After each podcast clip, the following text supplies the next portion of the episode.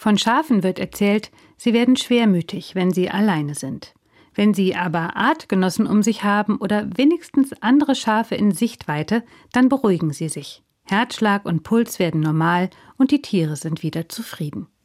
In der Bibel werden Menschen oft mit Schafen verglichen. Jesus sagt, ich bin der gute Hirte und ihr seid die Schafe.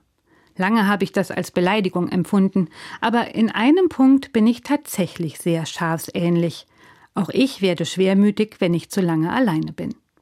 Ich brauche andere Menschen, um mich wohlzufühlen, und erstaunlicherweise müssen das noch nicht einmal enge Freunde sein oder Familie. Mir reicht es schon, genau wie dem Schaf, andere Menschen zu sehen. Im Supermarkt zum Beispiel, zu sehen, wie sie ratlos vor der Käsetheke stehen oder leicht genervt am Pfandautomaten.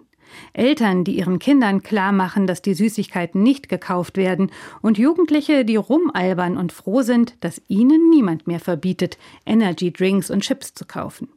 Das ist keine heile Welt da im Supermarkt, und nicht alle Menschen, denen ich da begegne, sind mir sympathisch.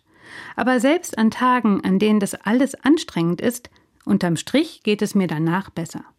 Weil ich sehe, da sind andere, genau wie ich, die versuchen, durchs Leben zu kommen, die machen, was getan werden muss. Einkaufen zum Beispiel und Kinder erziehen, sich orientieren in einer Erwachsenenwelt und die teilen auch die Sorgen, die ich habe, über steigende Preise zum Beispiel.